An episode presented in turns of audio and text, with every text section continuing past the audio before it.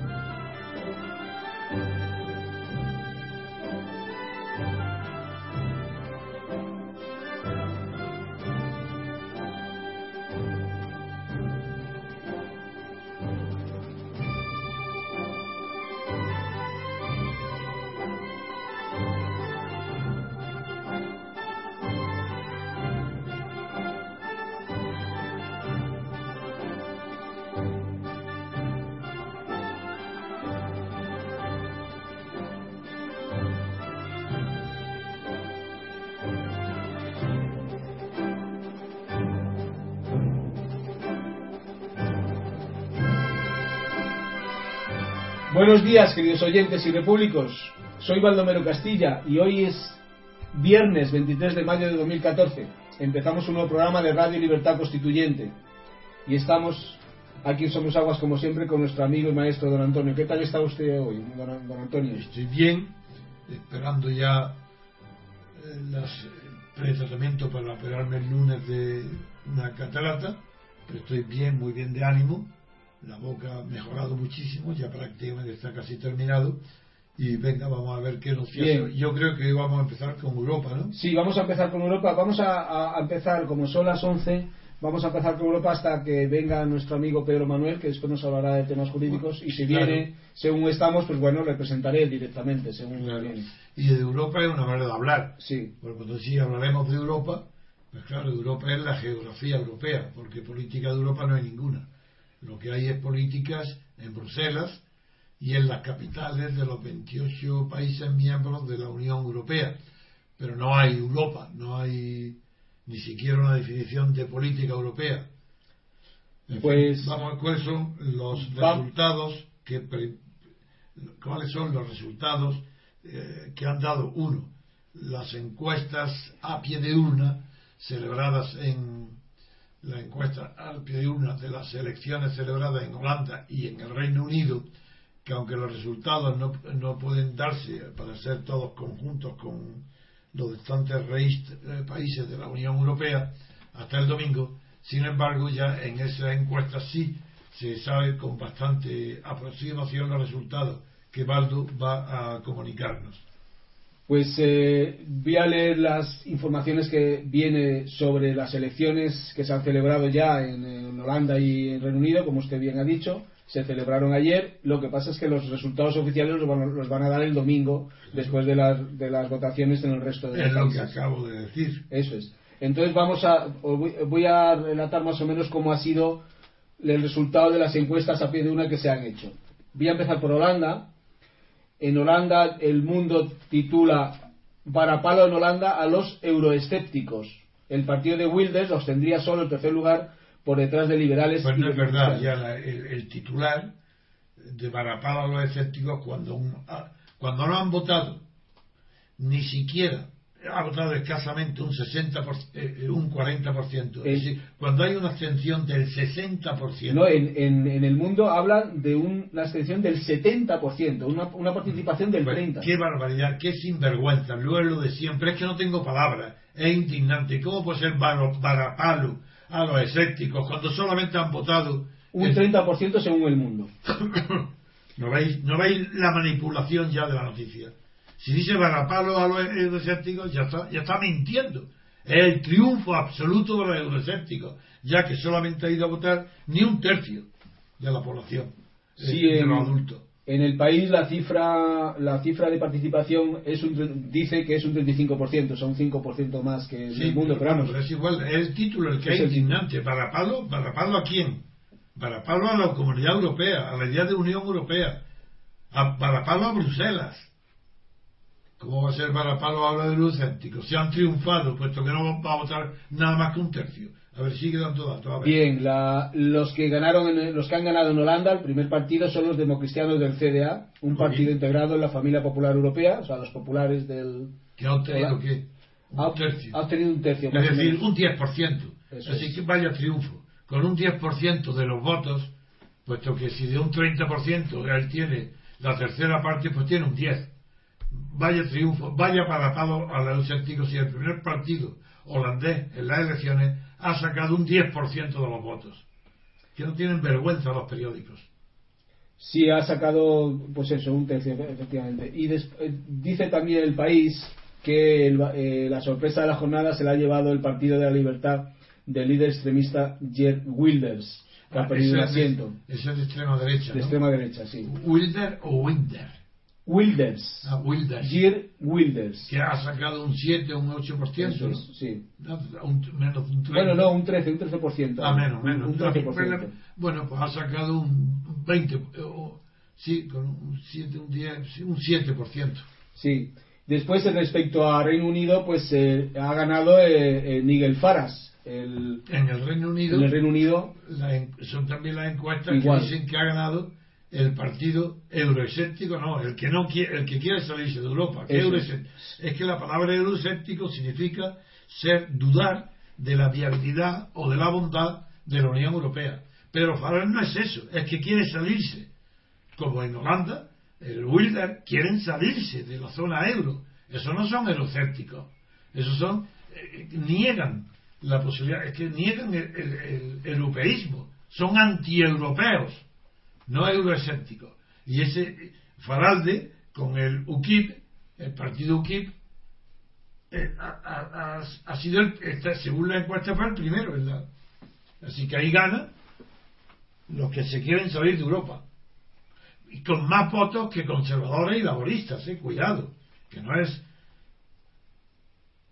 que, que no es cualquier cosa, es una revolución respecto a Europa. El triunfo en Inglaterra de Faralde. Sí, habla el mundo que incluso se le puede quitar el, el- uno de los, de los tres euro- eurodiputados que tiene Alex Salmon, que es el Partido Nacional de Escocia, que es- tradicionalmente siempre ha tenido tres o cuatro Y que puede perder. y puede perder, sí, sí puede perder un escaño, dicen. Bueno, bueno, bien. Los laboristas era- han sido los segundos. Los laboristas y los Y conservadores. los conservadores. Bien. Mm. Pero con una abstención enorme. Igual. Una abstención, sí, el, el- igual, enorme, de alrededor, Igual que alrededor de, un- de dos tercios de, este- de Sí, abstención, más nada, o menos. Hay dos tercios de abstención. Mm.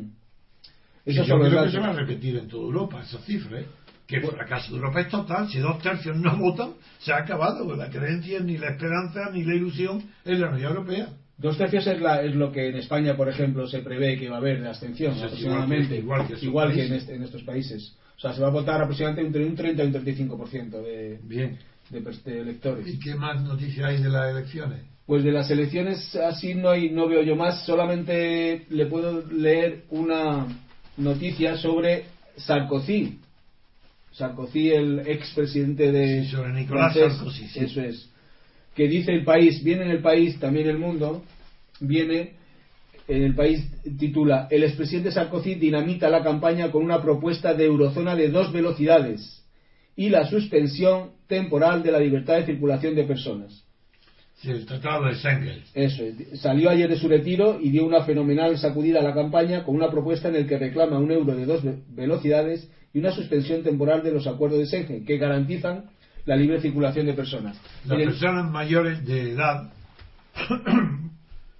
bueno, mayores, que de más de 35 años, recordarán que hacía tiempo que se hablaba siempre del proyecto de Europa a dos velocidades para indicar que la falta de homogeneidad entre la- el estado de la eh, producción económica, del estado de desarrollo económico de los distintos países europeos era tan grande que, parecía imposible someter a todos ellos a una misma velocidad en el crecimiento económico. Y por eso había muchos, los principales eh, líderes de la opinión pública, no de los gobiernos, de la opinión, fue casi hegemónica la opinión de Francia, incluso Alemania, de construir, de dividir la zona europea la unidad europea en dos zonas. Una, la más fuerte, que avanzara con los proyectos más ambiciosos y a una velocidad de crucero importante, y la segunda, que fue, quedará más retrasada. Esto vuelve hoy a ser resucitado por Sarkozy después de haber quedado dormido por la idea, por el triunfo de la idea de la igualdad. La creencia que Europa no saldría, la unidad europea no saldría adelante si no se imponía una política de igualdad entre los Estados miembros. Y hoy eh, Sarkozy vuelve a sacar la crítica a esa idea de la igualdad desde dos vertientes. Por un lado, critica la igualdad de trato de los nacionales con los inmigrantes, haciendo una crítica muy dura a, que los, a lo que se llama de una manera muy gráfica turismo de, prestaciones, que son los inmigrantes que vienen a Europa para recibir los, los servicios sociales del Estado y la seguridad médica y, Sarkozy ah, critica esa igualdad diciendo que es un mito, junto con la igualdad también que de la, de la una sola velocidad para Europa, que considera también que es un mito. Que, por tanto, el ataque a la igualdad más grande que se ha hecho desde hace mucho tiempo viene ahora de parte de Sarkozy. Sí, eh, Merkel también hay una noticia en el mundo que viene en esta línea, está hablando de esta línea también. Pues léeme las palabras literales de Merkel, sí, El titular del mundo dice: Merkel destapa su lado menos europeísta y dijo que la Unión Europea no es una unión social. Ah, eso es otra cosa. Eso es diferente. Eso, eso no es una crítica a la igualdad, como ha hecho Sarkozy. No, no, no, no. Lo que es una crítica a los valores fundamentales de la socialdemocracia y al concepto de democracia que tiene el socialismo, la socialdemocracia. Porque cuando dice que la Unión Europea no es una unión social, lo que quiere decir que no pueden garantizarse la igualdad a nadie en, unión, en prestaciones sociales, que es una unión política. Eso es distinto, pero tiene una repercusión muy importante, porque es una crítica a la demagogia socialista de la igualdad social. Y, claro, palabras que no extrañan en una persona conservadora, demócrata cristiana como es la señora Merkel, pero que pocas veces se ha ofrecido con tanta claridad, por un lado, la crítica al Tratado de Schengen, que es el que consagra la libertad de movimiento de personas por todo el continente y, en consecuencia, de la entrada de los inmigrantes en cualquier punto de Europa, pues en ese tratado también lo que se ha puesto de manifiesto en el discurso que estamos comentando de Schengen es que ha hablado de Gibraltar y, no está mal que se hable desde fuera porque diciendo que está la inmigración, el punto de entrada de Europa está a 12 kilómetros de, Gibraltar y que claro es un problema que es casi irresoluble si toda Europa no reacciona.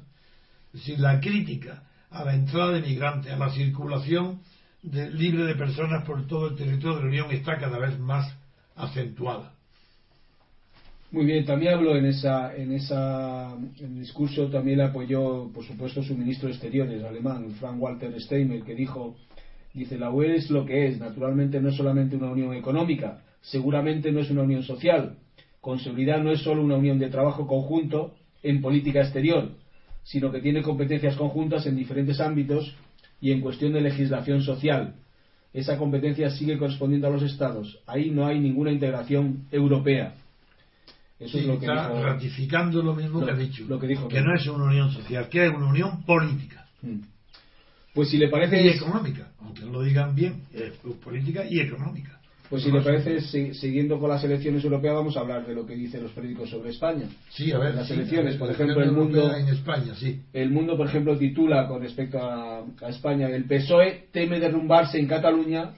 El PSC calcula que puede perder. El PSOE teme, teme derrumbarse en Cataluña. A causa de la división del PSC, del, socialista catalán, de Navarro. Dice, el PSC calcula que puede perder la mitad de los 700.000 votos que obtuvo en 2009. ¿Y qué más noticias hay de Cataluña, de las europeas? ¿Hay alguna más? No. No, dice, la dirección del PSOE sigue empeñada en transmitir el mensaje de que puede ganar las elecciones europeas del domingo. No, pero también creo que hay en los sondeos una caída importante de convergencia y unión y un aumento de izquierda republicana. Sí, le voy a leer también lo que viene, a ver si lo veo en el país sobre las elecciones. Viene, dice. Como viene, no dice. Viene ni. que-. Sí, sobre las elecciones, pero en el, en el país. Dice: Socialistas de la UE piden a Valenciano que presida su grupo en el Parlamento. La candidata del PSOE compatibilizará el cargo con el número 2 del partido. ¿Y qué hay de noticias sobre Cañete? ¿No hay noticias? Voy a ver, pero no veo. Ah, sí, aquí viene, dice. eh, viene una entrevista. No digan viene, dice. Perdón. Viene una entrevista con Elena Valenciano Bien. en, en el país y habla de eso. De hecho, el titular dice: Cañete lo va a tener muy difícil para ser comisario europeo. Esa es la que yo esperaba, porque hay una campaña socialista para impedir que pueda ser designado comisario Cañete. Es verdad, esa es la pregunta que hacía. Como yo no leo la prensa, por eso te lo pregunto. Dice: La troika debe desaparecer. Hay que dar más poder al Parlamento. Descarta un gobierno con el PP a corto, medio y largo plazo. Yo digo que no leo la prensa porque no quiero ser intoxicado ni influido por las mentiras y la propaganda. Lo mejor es no saberlo. Me basta con los titulares. Estoy viendo la, la, la entrevista y bueno, habla de eso, de ¿La Cañete. entrevista de quién? De Elena Valenciano, la estoy Valenciano, leyendo. En el periódico. Sí, y entonces ¿En concreta- qué periódico? En el país, en el Ah, país. Y entonces concretamente este que comentaba el, el titular eh, de que dice de la entrevista, la pregunta era exactamente, ¿Cañete ha quedado inhabilitado para ser comisario? Le pregunta el periodista. Y ella, Elena Valenciano, re- responde, digamos que lo va a tener difícil. En la UE hay una altísima sensibilidad sobre la igualdad entre hombres y mujeres. No veo a las diputadas del PPE, suecas y alemanas, aceptando las cosas que el señor Cañete ha dicho. Un momento. Si es en la UE, donde puede haber una altísima sensibilidad, es en, la- en el PSOE y en la socialdemocracia, sobre la igualdad de hombres y mujeres. Pero si es en la UE, en la UE también está la derecha de Cañete y los católicos. Y esos no deben de tener tan altísima sensibilidad cuando son capaces de creer que el hombre intelectualmente es superior a la mujer. Así que es que son tonterías que, dice todo el mundo. ¿Cómo, cómo ser alta sensibilidad en la UE? Será alta sensibilidad en el feminismo del PSOE, en las feministas. Y en los hombres del PSOE. Ahí sí. En el mundo también viene un- una pequeña noticia sobre Andalucía y, y titula El Mundo. Díaz, Susana Díaz, la presidenta de la Junta de Andalucía, vaticina victoria en Andalucía. La victoria del PSOE, claro. La líder andaluza se está implicando al 100% en la campaña recorriendo toda la región. Y después viene otra noticia que, que viene también en, este apartado y titula El Mundo. Rajoy dice, España va a crecer más que Alemania. Me han dicho de todo, pero yo aguanto. Se refiere a, a los mítines que está haciendo, que le están diciendo de todo. El presidente del gobierno arrancó la campaña europea anunciando que España va bien y le acaba diciendo que irá espectacular. Día a día su grado de entusiasmo como portador de buenas noticias ha sido progresiva. Esas son todas las noticias que hay. Pues nada, como es muy aburrido el tema, porque no creo una palabra, ni en lo que dicen los periódicos, ni creo en ninguna palabra en el porvenir de la Unión Económica desde el punto de vista político. Por supuesto que creo en el club de Bruselas económico, en la fortaleza y en lo que harán, pero desde el punto de vista europeo y de Europa, eh, todo lo que no sea eh, una iniciación de un- de hacia los Estados Unidos de Europa, que es una federación de estados, no de regiones ni de naciones, de estados, pues no, es perder el tiempo. Por ahí no, por ahí Europa no llegará a ningún lugar propio. Bueno, pues podemos hacer una pausa. Si quieres, le Sí. puedo leer también una frase que ha dicho Jorge Fernández sobre Jorge Fernández, el ministro del Interior, que la dijo, que sabe usted que es catalán, y la dijo con respecto a, a Cataluña. Y, y di- dijo: hay un componente específico de Cataluña que tiene que ver con el proceso independentista. Nosotros, como PP de Cataluña, lo percibimos con toda claridad. Nos hemos callado por un plus de responsabilidad, pero ahora que acaba la campaña, debo decir que han sido muy numerosas las coacciones que han sufrido nuestros dirigentes y sedes Está claro que algo falló. Había unas macetas que no retiraron. Se refiere al incidente de, de Montoro del ¿Qué otro día. con las elecciones europeas? ¿Qué- Bueno, viene, viene porque es uno de los de los actos que hizo Montoro con relación a las elecciones europeas. Bueno, Por eso viene en el, en el mismo. Bueno, pues con esto hacemos Sí. una pausa, si le parece. Y hablamos de otra Ponemos una pequeña una música y Sí, hablamos. porque esto es muy aburrido. Vamos a otra cosa más, más interesante.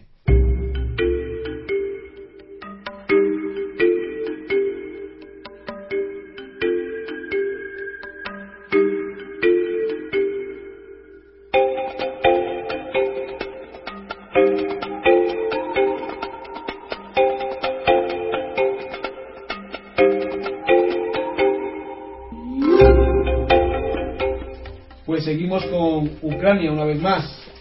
Viene hoy en el mundo en primera página una pequeña una pequeña referencia a Ucrania que dice la violencia de Ucrania en Ucrania rebrota antes de los comicios. Que es- recordarán ustedes que el, el domingo hay elecciones generales en Ucrania. Sí, cuando dice rebrota, da la impresión de que había terminado, había, y no es verdad. La violencia continúa. Y que haya más, un poco más que los días anteriores no significa nada desde el punto de vista cualitativo. Sigue. Sí, dice el titular ya interior explica un poco más y dice el este de Ucrania sufre un rebrote de la violencia en vísperas electorales. 17 soldados leales a Kiev mueren en una ola de ataques de las fuerzas rebeldes Bueno, mientras se prepara. que está confirmado que son 18, 17 en Donetsk y uno en Luhansk. Ah, bien, sí, efectivamente. No, eso lo dicen en el país. No, en el mundo no lo dicen. En el país hablan sí, de 16 soldados en general, 16 en Donetsk y uno en Lugansk. Ah, eso. es lo que dice. Exactamente, muy bien. A partir, dice, la cuenta atrás para el asalto final empezará el domingo, cuando se celebren unas elecciones en las que no solo está en juego un sillón presidencial, sino la propia entidad del país. A partir de ese momento, el ejército, la Guardia Nacional y varios batallones de fuerzas especiales del Ministerio del Interior entrarán en Donetsk para limpiar la ciudad de milicianos prorrusos. Un momento. Ah, También, eh, aquí hay que recordar que junto al ejército está la Guardia Nacional.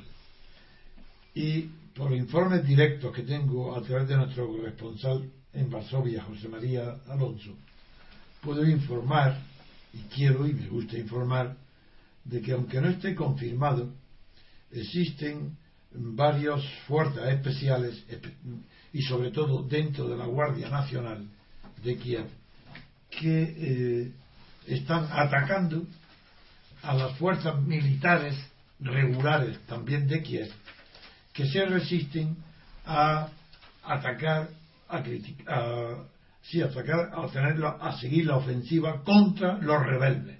Y la guardia este sector de ultraderecha fascista neonazi de la Guardia Nacional es el que ha provocado estas muertes 17 para que la guerra de la propaganda sustituya a la guerra de la realidad. Lo que hay hoy en Ucrania y en el mundo que les rodea es una verdadera guerra de propaganda que es guerra de mentiras.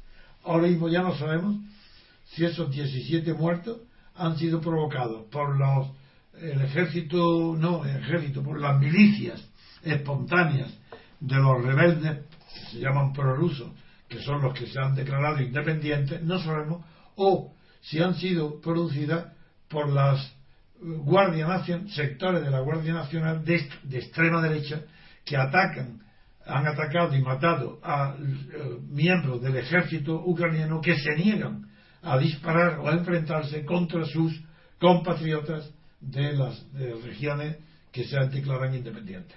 Esa es la información que he recibido y por, ello, por eso hay que leer todo con muchísima atención, sabiendo que aquí la verdad importa ya muy poco y que ya se ha pasado directamente a, a una guerra de propaganda. Desde luego, en la guerra de propaganda ya sabemos una cosa segura. Quien vence en la guerra de propaganda en España es Occidente. Francia, Alemania, Inglaterra, Estados Unidos, seguro que la versión que hay es que los enemigos son los amigos o no los amigos, los partidarios de los que se han declarado independientes, partidarios de hacer una federación para unirse con Rusia, esos son los enemigos. Por tanto, la, guerra de la propaganda está ganada de antemano. Antes de que empezara la violencia en Ucrania, ya había comentado la guerra de la propaganda. Y por eso en Europa es dificilísimo encontrar a alguien inteligente simplemente que se ponga a pensar por sí mismo sobre lo que está sucediendo en Ucrania. Todos dan por supuesto que la culpa total es de Putin.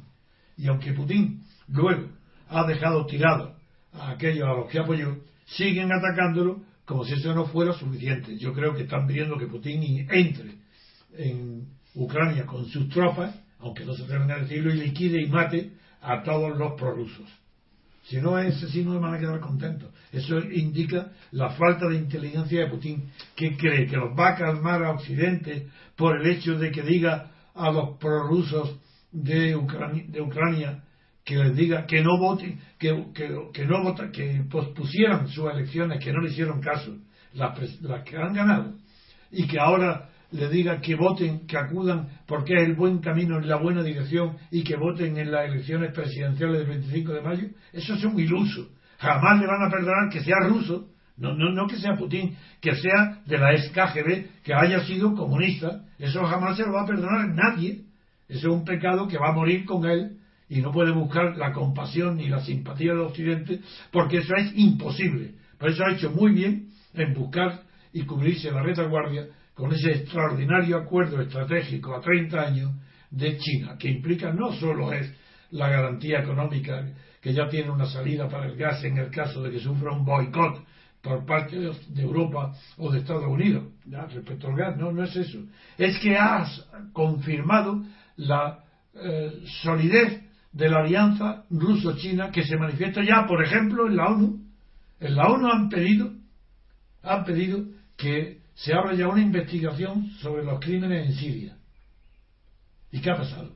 Pues que Rusia en, en el Tribunal de la Haya, tú que estás, Pedro, que acaba de llegar, esta noticia internacional, como muchas veces he hablado de que no existe el derecho internacional, aprovecho para decir, ahí lo tenéis. Mirad, mirad, ¿qué, ¿qué ley internacional, qué derecho internacional puede haber si Occidente o los países han pedido a la ONU una resolución para que declare los crímenes de guerra eh, cometidos en Siria, los crímenes, sean juzgados por el Tribunal Internacional de la Haya.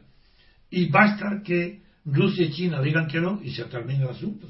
¿Qué tribunal internacional puede ser aquel que tiene el veto para juzgar de cualquier... Y hay cinco eh, países que tienen derecho a veto. ¿Cómo va a ser eso? Ni derecho internacional ni justicia internacional. Eso no lo es. Pero vamos a seguir. Bueno, seguimos con Ucrania, si le parece. Sí, sí. Aunque antes, antes, de seguir, eh, saludamos a Pedro Manuel, que se acaba de incorporar a, nuestra, a nuestro programa. ¿Qué tal, Pedro? ¿Cómo Buenos estás? Días. Pues seguimos. Le voy a leer un artículo que viene en el mundo so, eh, de, que ha escrito una especial una corresponsal especial del mundo que titula Timoshenko pierde fuelle ante las urnas eso está bien. Eso se está refiere bien. a Yulia Timoshenko Hombre, claro. Yulia Timoshenko es tal vez la figura política más No, pero querida- digo que está bien, quiero decir que está bien hablar de ella, porque es un caso de corrupción típico que Estados Unidos y Bruselas la han aupado como la figura indiscutible que pide la oposición radical a Rusia, la, antisoviet, la antirrusa, y las encuestas la han condenado a, una, a nada, prácticamente la han apartado del poder. Por eso me interesa mucho ver qué artículo hay sobre Timochenko, a ver si dicen la verdad, a ver. sí se lo voy a leer no entero pero vamos No. prácticamente Sí. le voy a leer unas lo más importante A ver de Timochenko. dice Yulia Timoshenko es tal vez la figura política y ma- más querida y odiada de Ucrania Fue, hoy no, hoy nada. Fue más querida y odiada, hoy nada. la, la corresponsal la Si corresponsal fuera es verdad, tal vez si fuera verdad, la encuesta le daría un papel preponderante. Ellos está en un segundo plano, pero a una distancia casi infinita del favorito en la encuesta, que es el, el, el el Sí. Que es el rey del chocolate Pedro, sí, sí Pedro Peter el rey Pedro. Eso es. chocolate.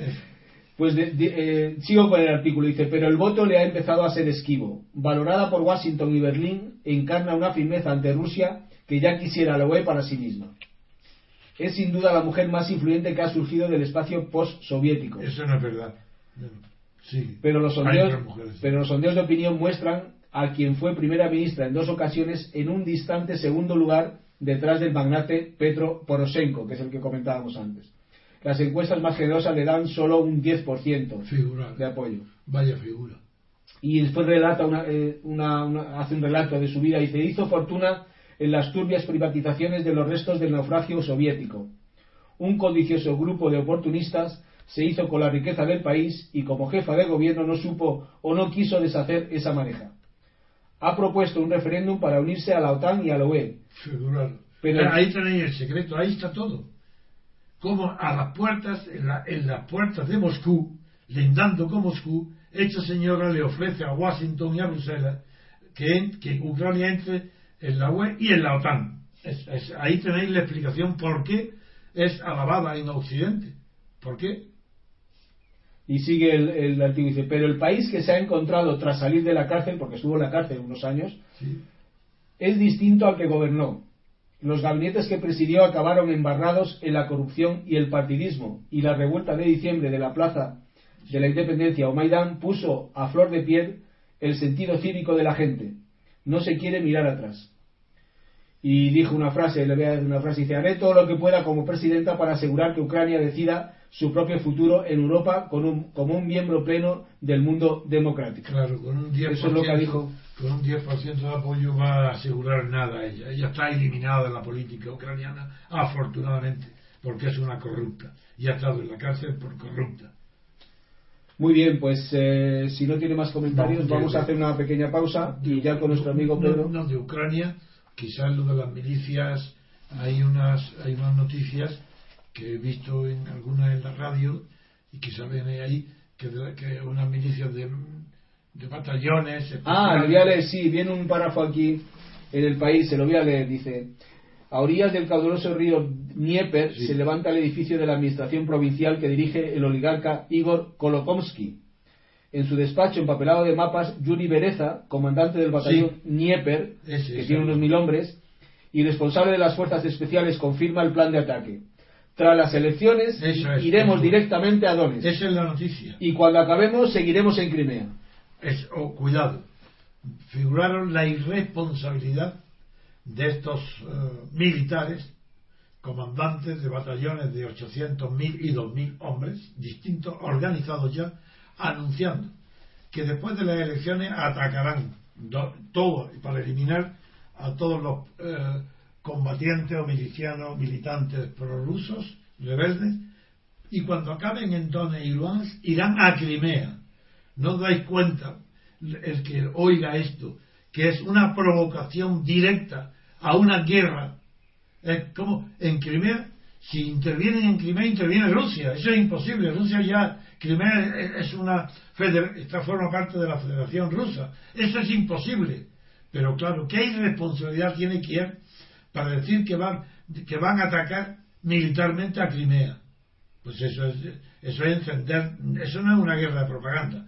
Eso es que está el incendio con una- un polvorín y ellos están encendiendo cerilla y gasolina al lado. Sí, pues Es- eso- por eso quería no terminar la noticia, porque para mí de todo lo que hay publicado, de todo lo que he oído en las televisiones, lo más imprudente, lo más temerario, lo más importante es esto. Y eso indica que las fuerzas que están actualmente en, en Kiev son irresponsables y están dispuestas a todo con tal de no perder el poder que ganaron mediante crímenes en, el- en la plaza pública de independencia del Madián. La extrema derecha es Boboda, el extremo, to- todos los partidos esos que están aglomerados y la extrema derecha son los que están moviendo todo esto. Y, y a esto es a lo que está apoyando Kiev, Bruselas y Washington. Esa es la irresponsabilidad de Bruselas y de Obama. Bien, pues ahora sí hacemos la pausa, ¿no? Ya un poco de música y seguimos con, con nuestro amigo Pedro.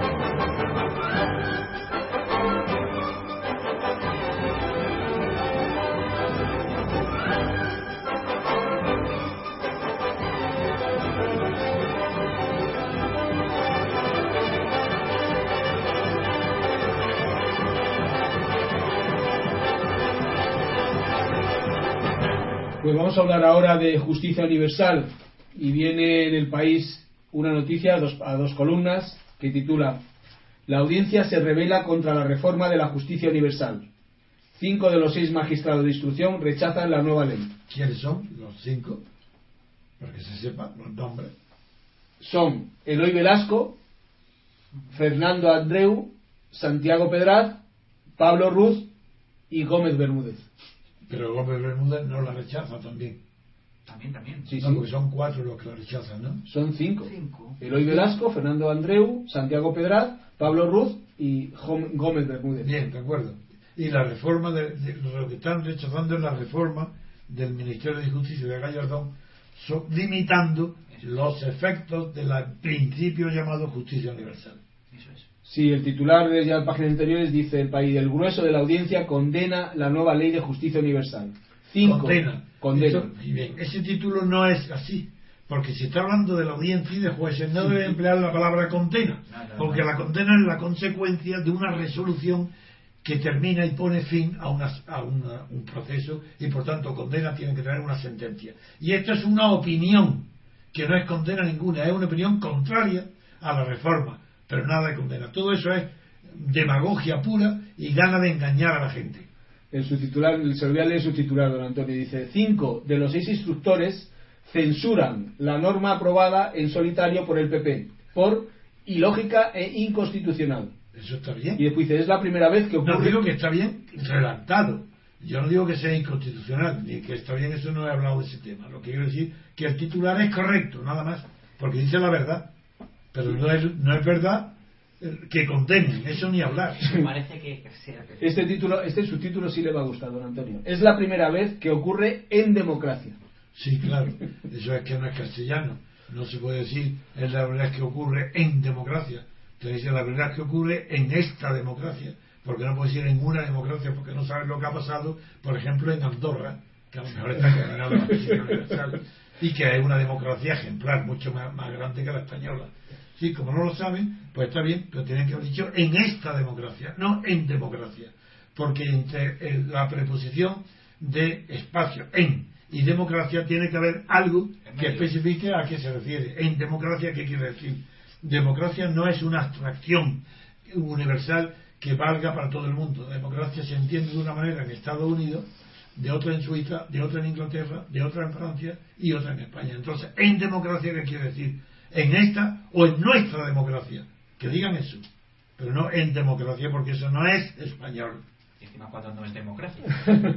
y encima cuando no es Eso, por aparte, pues, Eso además de- yo exijo, yo no exijo tanto.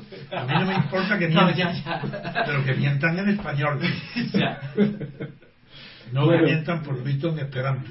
Le voy a leer la, cómo trata la noticia El Mundo, esta misma noticia, que no viene en primera página, viene en páginas interiores, y El Mundo titula Una chapuza inadmisible y deficiente. Los jueces que deben aplicar la reforma de la justicia universal la cubren de críticas. Y El Mundo habla de cuatro magistrados, no habla de cinco. O sea, en Es ese- que yo creo que son cuatro, y por eso yo, es que, a ver, leen los cuatro. Sí, los cuatro son Que los, los mismos que hemos razón, ¿eh? dicho antes, menos Pablo Ruz. En el, en el mundo, al juez Pablo Ruz no lo, no lo que creo menciona. que hay uno que no es así. Pues en No el mundo si era en el mundo o dice o el otro. cuatro que son Ve- Velazco, Andreu, Bermúdez y Pedraz. Esos son los cuatro. Bien, y Ruth no. Y Ruz en el mundo no lo, no lo, no Bien. lo menciona. sin embargo, lo que dice en el país es que Ruth lo que dice es la reforma colisiona con los tratados. O sea, que- Eso es lo que. Ah, no, todo lo contrario. todo lo contrario. Eso lo dice Ruth, que es el que no mete el, el mundo en. Pues si es lo contrario, si la reforma, Claro, la reforma no colis- es para que no se colisione con los tratados. exacto. No, no, no, no. Bien. Bueno, pues vamos a ver. puede usted comentar Sí, ya cuando quiera. Voy a comentar este tema.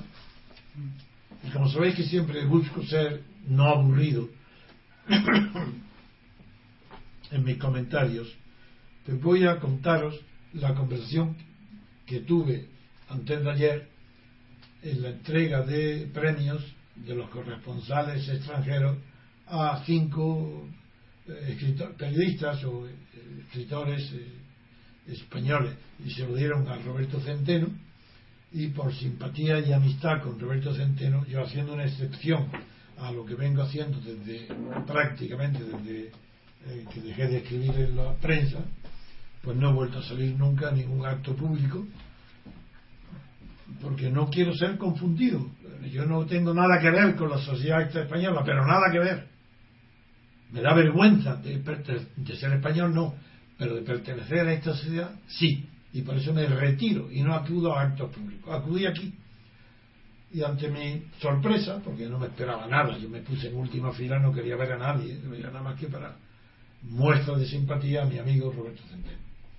Y cuando termina el acto se acerca porque quiere verme y decirme que podía, que quisiera tener una entrevista conmigo Porque eh, Roberto Centeno tuvo, la- a mi modo ver, la imprudencia, ya se ve que no tiene, que no es político, de al dar las gracias comenzó diciendo que tenía que agradecer que, que por primera vez asistía a un acto público su maestro García Trevijano eh, desde que fue desde que eh, fue traicionado por Santiago Carrillo y los colaterales. Entonces claro la gente claro, yo- ya todo se enteró que yo estaba allí cuando yo había querido disimularlo. Y en fin y el, entonces se me acercó el corresponsal del New York Times para decirme que quería hacerme una entrevista. Y ya allí sobre la misma marcha me dijo que que- que- pensaba yo de la y me dijo en yo se expresó bien probablemente pero yo entre entre la gente el- y que no estaba conf- cómodo siendo estando en público así rodeado de personas y haciéndome preguntas pues entendí que me preguntaba por la justicia universal. Y le respondí creía que me estaba preguntando que qué pensaba yo de la justicia universal. Y le dije claramente que no es que estuviera en contra sino que era imposible mientras no hubiera un derecho universal que no lo hay una ley universal que no lo hay un tribunal universal que no lo hay y una policía universal que ejecutara las sentencias dictadas por ese supuesto tribunal universal que no lo hay pues no creía que existiera la posibilidad siquiera de, de hablar con propiedad de justicia universal. Él me dijo no no no es eso lo que le pregunto. Yo le pregunto por algo que tiene relación pero que no es igual. ¿qué, qué piensa usted de revisar judicialmente los delitos y crímenes cometidos durante el franquismo. Digo, ah, es otra cosa, sí, tiene relación algo, ¿verdad? Pero que lo universal debe de empezar no excluyendo el propio espacio. Así que lo de España también debe pertenecer los crímenes del franquismo. Pero le dije que yo estaba en contra y, se, y puso una cara de estupor. Me di cuenta que él estaba favorable y que le extrañaba que esperaba encontrarse con, un, con una persona que sabía quién era, diciendo, pues claro que estoy en contra de los crímenes del franquismo, que hay que juzgar. Le dije, no, estoy radicalmente en contra. Me ¿pero por qué? Le dije, por dos motivos. Uno, la prescripción, que los crímenes también prescriben porque prescriben los delitos, salvo los de genocidio y tal, es otra cuestión. Pero sí, eh, prescriben. Y él me dice, bueno, pero eso lo digo, no, pero es que no es la más importante. La más importante es porque yo soy revolucionario. Ya eso lo desconcierta. ¿Qué quiere decir eso? Digo, pues sí, que como soy revolucionario, yo no puedo perder el tiempo mirando hacia atrás. Miro hacia adelante. Y es perder el tiempo querer juzgar por crímenes cometidos hace pues más de 50 años. Porque y- yo, yo tenía, cuando empieza la guerra civil, yo tenía nueve años. Es decir, hoy tengo, voy a cumplir 87. Es decir, tienen que tener 11 años más que yo, 97, casi 100 años, los que cometieron un crimen y fueron mayores de edad responsables durante el franquismo tienen que tener hoy 100 años. Entonces, claro, están- se van a llenar los tribunales españoles. Pero ¿cuántas personas de 100 años viven en España y que sean responsables de un crimen durante el franquismo? Y eso, esa es la razón por la cual estoy en contra. En contra porque es perder el tiempo, porque es utópico, porque fue una guerra civil, fueron las consecuencias de una guerra civil. Eso no tiene nada que ver con Pinochet. Pinochet es otra cosa, más reciente. Segundo, allí no hubo guerra civil, fue un golpe de Estado, fue asesinato en masa, ni con la Argentina tampoco tiene nada que ver, que fue de los desaparecidos. Todo eso está justificado. Que se busque donde estén y se les juzgue en cualquier país. Pero en España, una guerra civil que a los tantísimos años de haber terminado se hable de eso, ¿qué- eso no tiene nada que ver esa perseguir los crímenes del, del- del franquismo no tiene nada que ver con el derecho que tienen todos los familiares de las personas desaparecidas durante el franquismo. Y que se sepa dónde están por ejemplo enterradas en los como se dice en las En las fosas comunes. en las- no en las fosas comunes no enterradas que dicen en, en las eh, márgenes de las carreteras en, la- Cunetas. en las cunetas, no, si están en las fosas comunes, nada, eso lo saben, eso no. Eh, aquellos que saben dónde están sus familiares que fueron víctimas del franquismo tienen derecho pleno a pedir a un juez de su lugar propio o de donde esté enterrado a pedir que se busque. Eso desde luego. Eso es un derecho sagrado, porque el derecho de enterrar a los muertos es uno de los primeros signos de la civilización. Hasta el punto que recuerdo, por ejemplo, en las tragedias griegas, en los, el, derecho de las madres, de las suplicantes que se llamaban, que acudían a Teseo, el rey de Atenas, para suspender y dar treguas en la guerra, para, eh, para poder enterrar a los soldados muertos en batalla. Eso es que da origen a muchísimas tragedias griegas maravillosas. Eso es imprescriptible. Enterrar a los muertos, sí. Eso no puede prescribir nunca. Pero un juzgar como un delito a lo que ha sucedido, que, figurar qué pruebas, qué circunstancias, qué testigos, qué documentos, si no hay documentos, si no hay, pero cómo, si eran crímenes, ¿qué- qué- ¿cómo va a ser juzgado y condenado a personas que tendrán más 100 años los que vivan? Es que es ridículo. Todo eso es demagogia, eso es mentira, eso no es verdad, esos son valores típicos de la socialdemocracia, eso no es igualdad, ni es justicia, ni es espíritu de nada noble. Eso es simplemente perder el tiempo para entretener a la gente con ideas y creencias que se creen progresistas y que son todo lo contrario, porque lo que hacen es desviar la atención de lo fundamental. Digo que no a la justicia universal porque no hay derecho universal. Digo que no a la justicia universal porque no hay tribunal universal. La prueba, ahí lo tenéis, la prueba hoy, viene en la prensa. De manera que ahora se pide que haya en el tribunal de la Haya, juzgue a los crímenes cometidos en Siria. Y Rusia y China ponen un veto en la ONU y se acabó, ya no hay. Vaya, esa es la justicia universal, el tribunal de la Haya. Pero no saben que el tribunal de la Haya tiene que ejecuta resoluciones de la ONU por unanimidad. Claro, si no hay veto, claro. Pero si hay veto, ¿cómo va a haber justicia universal? Con un derecho de veto. Pero es que es esto, es que es una vergüenza el mundo tal como está organizado hoy. La prensa, la propaganda, los valores son mentiras. Los valores sociales son falsos. Los valores que están imperando en Europa, sobre todo, son típicos de la socialdemocracia, es decir, de los traidores al socialismo, de los traidores a la libertad. Esos son los valores que prosperan. El falso feminismo, la falsa igualdad, la falsa. Por ejemplo, si Sarkozy se pronuncia contra la igualdad de los inmigrantes, eso no es de extremo derecho. Eso no es de extrema derecha. Porque Emerson no es de extrema derecha. Emerson era un revolucionario en su tiempo. Me refiero al célebre escritor americano, el que llevó a Estados Unidos la doctrina de Kant con el nombre de trascendentalismo.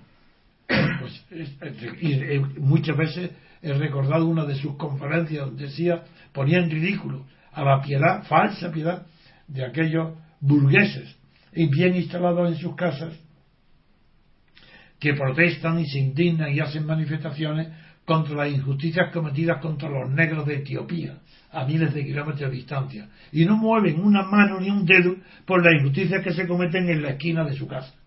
Eso es de Emerson y eso pienso yo igual. ¿Qué, qué igualdad? Primero los españoles. Eh, primero los españoles, que eh, la, sanidad social. Primero los españoles. Y si sobra, que se, con se- que se atienda a los extranjeros que vengan, a los inmigrantes. Pero no llamar a que vengan todo el mundo a que se curen gratis en España. Esa llamada que lo que se llama turismo de prestaciones. Pero ¿qué es esta? ¿Qué vergüenza es? Y que eso se considera un valor. Eso no es un valor. Eso es una invitación a la ruina de los países, no solo de los que mandan inmigrantes, sino de los que los reciben. No, estoy en contra. Muy bien, pues eh, hacemos una pausa y ya hablamos de temas, de estos temas con- contigo, ¿no, Pedro? O- bien, pues. Sí, vamos a hacer una pausa y, y seguimos. A ver qué hora es.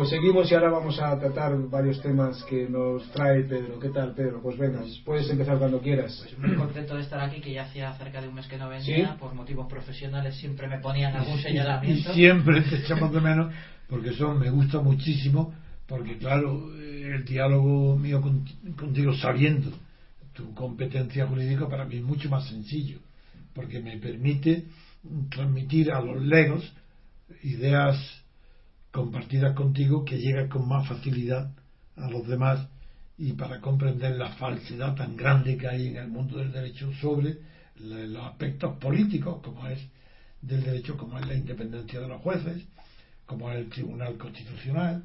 Lo pongo como ejemplo contigo una maravilla hablarlo.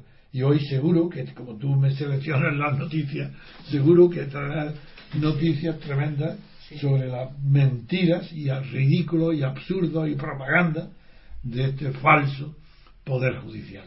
Pues la primera, lo primero, antes de entrar en ello, don Antonio, mm, yo quería preguntarle su criterio sobre una cuestión porque que afecta pues de, lleno a nuestro movimiento. Y es eh, porque los que eh, digamos estamos más activos o tenemos las responsabilidades de administración en los foros del movimiento hemos notado eh, cómo en este periodo electoral se ha intensificado. No sabemos si es por curiosidad o, o si digamos hay un intento de variar el sentido o de captar adeptos eh, en, nuestros miembros eh, hacia esta candidatura que se presenta a las elecciones que se llama escaños en blanco. ¿Y qué es lo que tú has advertido? He advertido que intentan eh, convencer de alguna manera de la inutilidad de la abstención. ¿Y cómo lo hacen? Escribiendo a, nosotros. Sí, escribiendo en los foros y diciendo que la abstención no va a ningún lado, que lo que hay que hacer es votar a este partido que se llama escaños en blanco, porque dice que sí que tiene una, una utilidad manifiesta de visualizar el descontento. yo, mi comentario es que otra prueba más de la campaña que han emprendido los partidos minoritarios eh, y estos como escaños en blanco otros, para hacer creer a la opinión pública la falsedad absoluta de que votar a los partidos minoritarios o votar en blanco um, o escaños en blanco, que ellos son un partido o, al partido de escaños en blanco que votarlo a ellos eh, perjudica al bipartidismo. Y que el bipartidismo lo sabe, es consciente y que se defiende contra ese ataque de los minoritarios, todo esto es falso por completo, pero estoy diciendo lo que ellos creen, que se defiende el bipartidismo eh, no haciendo campañas de alto eh, nivel, como Rajoy siendo de bajo nivel, o no haciendo campaña para que voten, no pidiendo la abstención, pero casi es lo que dicen, y es mentira tan mentira que los, tanto el PSOE como el PP están locos pidiendo que se vote y declarando, como ha dicho Alfonso Guerra en la televisión, que ha dicho literalmente, nuestro primer enemigo es la abstención. Pues eso dice Alfonso Guerra, que es más inteligente de todos los socialistas, socialdemócratas. Pues yo pienso igual, la abstención es el, por qué razón el Estado se gasta tanto dinero en hacer en todas las elecciones una campaña tan grande para que se vote? ¿Por qué los partidos todos dicen que se vote? ¿Por qué Elena Valenciano, como ayer me recordó Baldo, dijo que se vote a socialista o a cualquier otro, pero que se vote? Porque lo que tienen miedo a la abstención. Pero no os dais cuenta el ridículo de las elecciones europeas. Que están las encuestas señalando que el partido ganador, el que ha ganado en Holanda, que se publicarán los resultados de las elecciones celebradas y europeas el domingo. Pero el ganador, eh, eh, a, la participación ha sido de un 30% y que ha ganado con un 30% de los votos, una tercera parte, luego, pues con el 10% es con lo que va a gobernar. Con el 10% de los votos, ese, ese partido ya está legalizado con el 10%, pero ya está deslegitimado con el 70% restante bueno, pues igual que pasa eso, pasa con todo esto que estamos hablando, igual. Hay una legitimación y votos en blanco, eh, el escaño es más ridículo. Yo, sí, es posible que crean que como nosotros somos muy fuertes, muy radicales, pidiendo la abstención, pueden creer que en aquellos que se abstienen son a los que pueden convencer con más facilidad de que voten en, a escaños en blanco. En cambio, no le van a pedir al PSOE que, voten en escaños en blanco, se lo eviten a nosotros. Y que nosotros somos la referencia de la abstención en España soy yo, antes, desde hace 30 años, desde siempre. Entonces, esa es la razón. Pero es ridículo, porque claro, es una toma, eh, eh, eh, votar en blanco es un contrasentido. Porque votar en blanco no es escaños en blanco, sino votar en blanco es un contrasentido porque implica, mejor dicho, tiene un sentido, porque votar en blanco, ¿quién, vota en, ¿quién puede y debe votar en blanco? aquel que acepta el sistema electoral de las listas, de listas, abiertas de, da igual, de listas. Pero ninguno de los partidos en lista que presenta lista le gusta. Y entonces vota en blanco. Dice, yo no voto porque no me gusta ninguno, pero voto porque me considero obligado a votar porque estoy de acuerdo con el sistema electoral. Acepto el sistema, pero no acepto ningún partido. Voto en blanco. Eso es lógico. Aunque sea idiota porque creen que está obligado a votar, pero en fin, tiene una lógica, porque también la lógica, pues, existe lógica en la idiotez. Entonces hay una idiotez lógica. En cambio, el que, el que propone que se vote a escaños en blanco, no es que es una idiotez ilógica, absurda, porque le está diciendo, señores, votadme a mí, que me llamo escaños en blanco, con una lista que doy mi lista, con mi nombre y apellido, eh, cuidado, eh, ya no es en blanco, porque no es en blanco, es simplemente que prometo que si ustedes me votan a mí poniendo mi nombre y apellido, yo os doy mi palabra por escrito, porque lo digo en mi propaganda, que cuando sea elegido por vosotros, no tomaré posesión del escaño y dejaré el escaño en blanco. Por tanto, vosotros estáis votando a un escaño en blanco. Bueno, no puede ser la locura mayor, la imbecilidad mayor, el absurdo mayor. Esto es de locos, de manicomio. No, no se trata de infantiles, es locos de manicomio. pues creo que queda bastante claro. Bueno, pues vamos a entrar entonces ya aclarada la cuestión en, materia propiamente jurídica y judicial. una de las noticias que tenía aquí guardadita de los últimos días que, que no podía venir es que es la siguiente. Ningún jurista, eh, don Antonio, se presentó en el año 2013 al, al premio del Consejo General del Poder Judicial eh, dotado con 18.000 euros y no les ha quedado más remedio que dejarlo ahora a 18.000 son 3 millones de pesetas. Sí, sí, 3 millones de pesetas. Sí, el premio es, es bueno. no se ha presentado nadie. No ha ido nadie. No ha ido nadie. ¿Por qué condiciones tenía? Pues el, con las condiciones que tenía era un trabajo que tuviera eh, como máximo 350 páginas. Ay, pero eso, por ejemplo, ¿por qué no se presentó un Targarín? si un Targarín copia las 300 páginas de la guía telefónica pues y le dan el premio, hombre. No, pues, no puede ser, porque la temática era los órganos del gobierno, del Poder Judicial, relaciones de colaboración y coordinación colaboración con. Bueno, bien, de acuerdo. lo, lo, más estupendo, don Antonio, es que no Calgado, el Consejo, ha vuelto a convocar para el año que viene. ¿Acumulando el premio y dando el doble? No, no, no, no. es, este desierto y nada, no se da nada. No es como el bote. No, no hay bote. Entonces, para el 2014, otros 18.000 euros, pero yo creo que va a ser más difícil que alguien se presente todavía. porque con las mismas bases, el tema de los trabajos que tienen que ser para el año 2014 es el siguiente el Consejo como garante de la independencia del Poder Judicial. Entonces, no sé yo si alguien será capaz de escribir. vamos a ver. El Consejo como garante de la independencia. Así, el Consejo está nombrado por quién? Por los políticos. Por los políticos, por Pero no, en concreto. ¿Con quién? Por, el Congreso y el Senado. No, no, está nombrado por el Partido Popular, sí, bueno, sí. por el PSOE, por Izquierda Unida, ¿no? Los nombra y los quita y los pone. Y cuando llega su turno los nombra y los quita. Sin embargo ese no hace consejo mucho de eso además. ¿Eh? que no hace mucho de ello. No no sé bueno, entonces resulta que esos peones que mueve el Partido Popular y el Partido Socialista e Izquierda Unida son por el hecho de ser nombrados por esos partidos los peones se convierten en guardianes en garantes de la independencia de todos los jueces Sí, pues hay que escribir 350 folios sobre eso. Es que eso, es, que es, que eso es imposible. A no ser que, y digo, eso es una tarea que solo estaba al alcance de un dargarín. la verdad. Sí, pues está espléndido, está espléndido el Consejo General del Poder Judicial porque a la par que ha convocado este concurso, eh, pues también ha convocado otro concurso. ¿Otro más? Sí, sí. Un concurso. ¿Está dando premios por todos lados? Sí, bueno, esto es un concurso de ideas para cambiar su imagen corporativa. Hombre, falta le hace, desde luego. Sí, concretamente el premio es de 9.000 euros y un accessit de 3.000 euros. Millón y medio, y tres, dos millones. Sí, bueno, es lo que dispone para, para dar esto.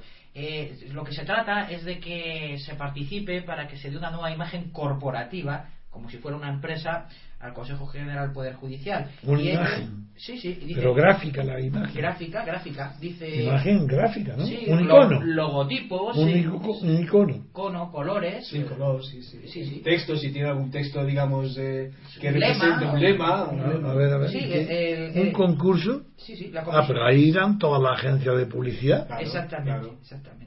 Concretamente, de lo que se trata es de buscar una imagen corporativa con el ánimo de otorgar visibilidad a las actuaciones innovadoras del Consejo. Que se vean. Sí, Uy. O sea que a través de un icono, a través de una imagen, que se vean las innovaciones del Consejo. No una, sino muchas. Entonces, ¿cómo- cómo? eso no es posible. pues Ah, por, ah, eso, por eso son salvo, 9.000 euros. ah, no, no, no. Ah, no, salvo que sea la Deus ex máquina, que sea eh, creadores, que- como es que- creaciones, tienen que ser Dios. Tienen, sí, pues tienen, que ser un triángulo con el ojo divino dentro. de dólar. Sí que es, porque lo que están pidiendo es un pantocrator que crea el mundo y que cree el creador. Una imagen de creación, Y pues de pantocrator. Las cuatro letras así alrededor o algo así sería. ¿sí? Pantocrator bizantino, pues no estaría mal, pero, eh, porque lo denuncian en los pintores. Pues eso. A ver qué color elige, ¿no? Para como el, el color corporativo. También, también. Bueno, pues esto... El negro de las togas, ¿no? El negro de las togas. Pero eso no tiene visibilidad. No. Y, ellos buscan puñetas. visibilidad. Buscan visibilidad innovadora. O sea, no cualquiera... Joder. Ay, perdón. No diga tacos, que a ver, que voy a tener que Sí, por cortarlo eso, no, no, por eso, edición. por eso, por eso, por eso. Bien, pues ya Por visto, eso he pedido perdón. bien, visto cómo está el Consejo General del Poder Judicial, eh, esto sí que ya es mucho más serio, es eh, tenemos un asunto como eh, em, se ha cambiado el Ministerio de Justicia y, y Hacienda han cambiado eh, la- el modo de, ole- de elección de los peritos, de la designación de peritos judiciales respecto a las pericias que estos deban realizar en caso de blanqueo de capitales y en caso En de derecho penal. Sí, sí, y en delincuencia económica. En penal. Eso es. Esto está muy de actualidad, puesto que hace poco, pues, eh, lo- eh, los peritos de Hacienda han remitido al juez Castro un informe, pues, prácticamente exculpatorio de la infanta eh, Cristina y cargando las tintas. ¿Y, y cómo es posible? que ¿En qué se ha fundado el juez para hacer esa discriminación entre un Dargarín y la infanta? Bueno, no, no, no, el juez no se ha pronunciado. Quienes se pronuncian son los peritos. Ah, ¿los peritos en qué, se- en qué, en qué se han basado? Eh, Ah, el juez todavía no se ha no, no, pronunciado. no, es un informe pericial. Es Hacienda el que exculpa a la Sí, infanta. sí, Hacienda. Sí, sí. A colación de esto, precisamente, es la noticia que traemos, que es eh, que precisamente se ha cambiado el modo de designación judicial de los peritos de Hacienda. Hasta este momento era el juez el que eh, directamente La insaculación. lo, lo insaculaba. No, ahora se ha cambiado y se ve que se ha tomado buena, buena nota de lo que está sucediendo en estos casos de trascendencia pública. Es el Ministerio de Hacienda el que hace un listado de los peritos de Susceptible de entrar en el sorteo. de susceptible de entrar en el sorteo. Ya Es está. decir, limita al juez, Ya está. le pone No, no, no, no. Ya Hacienda elige a los partidarios de. a los que reciben órdenes de su jefe. Exactamente, exactamente. bien. Bien, yo creo que era una noticia Sí, porque sí. pasan, son de las que pasan desapercibidas, pero que como muy bien. técnicas, pero son Sí, de, sí. de reseñar. Eh, hay una que sí que su criterio, lo que Antonio sí me interesa muchísimo, ¿Cuál es? es una sentencia que ha dictado eh, el Tribunal Superior de Justicia de Castilla-La Mancha reconociendo el permiso de lactancia a un profesor eh, cuya mujer se encontraba en paro. Pero de un momento. Permiso de lactancia a un profesor hombre. Permiso de lactancia no es que le den permiso para que él mismo dé de- de- con su pecho masculino de- de- a, a un lactante, ¿no? No es eso, ¿no? No, no. Permiso de lactancia a un hombre. Sí, sí. que permiso de lactancia querrá decir que no dispensarlo de que acuda al trabajo sí. durante el tiempo que su hijo que tiene una madre suponemos Sí, que madre que viva, está, eh, y suponemos que tendrá con pechos abultados de leche y que está desemple- desempleada, además. y que además está desempleada le da permiso al hombre para que mire No, no es eso exactamente. ¿Cómo? ¿Cómo que No, no, no. no. ¿Para qué le dan permiso? No, dice. eh, es la- para que mire el acto de La- su mujer dándole el pecho al hijo La magistrada en el fallo lo que viene a contemplar es que el permiso de lactancia es un derecho del padre independientemente de que la madre o, no esté trabajando. pues eso es un derecho aquí a que mire el acto de darle mamá No, no, porque dice que existe tecnología que permite que el padre eh, Eh, A ver, a ver, ¿qué tecnología? Explícame. Oye, oye, oye, oye. No, Un momento, eh, cuidado, eh. ¿Qué tecnología existe Sí, dice- en materia de lactancia masculina? Yo le digo, que creo que dice el fallo de la magistrado, que fue el pasado 30 de abril, dice lo siguiente. mm, separa la lactancia del acto biológico de dar el pecho dado que existe tecnología que lo permite, entendiendo la lactancia como un tiempo de cuidado del, del hijo y una medida conciliadora de la vida familiar y laboral independientemente del género del progenitor. Y eso existe tecnología. Es que dice la palabra biberón. que existe sé- tecnología. Supongo que se referirá a, a- al No lo puedo creer. Que existe tecnología para dar biberón el padre al hijo. Sí. Pero la madre es que no tiene leche la madre. Pues no sé. pero- No, a lo mejor se refiere, don Antonio, a que hay tecnología para eh, sacar la leche de la madre en un- unos recipientes, que, que eso existe, y después que el padre se lo dé el muderón. Eh, Supongo que se, El- el- Pero si se- la se madre está sin eso. trabajar porque no lo hace la madre. No lo sé. Ese, no ese- lo ese- sé. ese es el, el tema que a mí me parece más raro de todo esto. Yo, por, como lo he visto raro, pues por eso lo traigo aquí. Hombre, es que es- no es que es raro, es espectacular. De hecho, lo que dice la, la denegación de. Vamos a ver, dice la, la, la magistrada dice lo siguiente: que negarle el derecho de lactancia al padre supondría dos discriminaciones. Pero es que, es el, es que el lenguaje español es que negar el derecho de lactancia significa negar el derecho de un padre a dar de mamar él a su hijo. Es el, el derecho Él, al permiso con su de propio lactancia, pecho. No, de no, no, no ponerle al hijo en el pecho de la madre. Bueno. Porque eso lo puede hacer la Es la madre. reducción horaria. O sea, porque que- no tenga brazos. Claro, es la reducción horaria a la que se tiene derecho precisamente Pero para. qué tener- lenguaje, Dios mío, qué, Sí, qué locura. sí. Pues dice la, la juez lo siguiente, que hay dos discriminaciones. La primera es que el padre no recibe el mismo trato, lo que me parece una soberana tontería, porque tampoco puede dar a luz. O sea, quiere decir, no es que no tenga matriz. Ah, no, pero este Pero juez el- tiene los valores de la socialdemocracia. Bien. El hombre y la mujer son Pero iguales. el segundo quizás merezca más análisis. Dice que la segunda discriminación es que se veta a la madre de la igualdad de trato al acceso y promoción laboral y académica. Pero si está en paro. Ya, bueno, en este caso sí, pero claro, tiene que hacer causa general de... No, pero ¿por qué aplica a una mujer en paro una causa que se refiere a las mujeres que están trabajando? Efectivamente. Esa es la incongruencia que yo veo. Eso es absurdo, eso puede ser recurrido por el, naturalmente por el lactante, porque como igualdad, la igualdad de la socialdemocracia no puede permitir diferencias entre un bebé y un hombre maduro. Además es que este Luego ese es un derecho del bebé, que lo va a recurrir seguro. Sí, sí, no fue el Tribunal Superior de Justicia, sino fue el Juzgado de lo Contenci- Contencioso Administrativo número uno de Zamora, porque al ser un profesor que trabajaba en la pública, pues fue el eh, no fueron los sociales, sino que fue el Contencioso Administrativo. Muy bien, ya estamos enterados. Estupendo. Luego, eh, y la, la última que traía don Antonio, porque era una cuestión que, que a mí también me causaba realmente dudas, es eh, la decisión que ha tomado también el Consejo General del Poder Judicial de admitir en el proceso selectivo para judicatura a, a un Para las oposiciones. sí, para las oposiciones para la selección a un invidente entonces A, yo creo a que- judicatura a un invidente. a un invidente. Hombre, Dice es- que es- es invidente, extraño, sí. podrá ser juez si aprueba la oposición y irá a un puesto adaptado para su capacidad. Hombre, yo creo que el caso de este invidente que es abogado y conocido y célebre Eh, de la 11 de la- Durán. Durán habrá influido mucho en este Entonces- en esta hipótesis Claro. y lo que pregunta es si puede admitirse o no porque la ley lo prohíbe no, probablemente no hable Hay de un eso ¿no? artículo que he estado mirando yo, que es el 303 de la Ley Orgánica del Poder Judicial, que impide el acceso a la judicatura, lo que dice que se encuentren impedidos física o psíquicamente para la función judicial. Pero lo dice así de Ah, abstracto. pues ahí no se sabe. hombre no ver las pruebas de reconocimiento de luego no las ve y la, y la inmediación judicial, que me parece una cosa también... la inmediación es decir, no a es- que no ve ni las caras No le ve la cara a un en señor- lo penal yo creo que no Exactamente. en lo penal es imposible que un juez falle si no ha visto la cara de los culpables de Eso los se llama inmediación. Inmediación el ver, el ver al, al- no ver no que sea inmediato que Ah, sea inmediato bien, bien, bien, Tiene- bien. la inmediación es la relación que hay entre la prueba y el que tiene que valorar. en el acto Mm. que esté ahí ahí. pero yo pero yo a mí me- es un caso que me parecía Sí, bonito de es- comentar es, aquí. bonito es bonito porque- yo creo que en penal desde luego que no porque uno de los elementos de valoración no solo del juez instructor sino también de la sala ¿eh?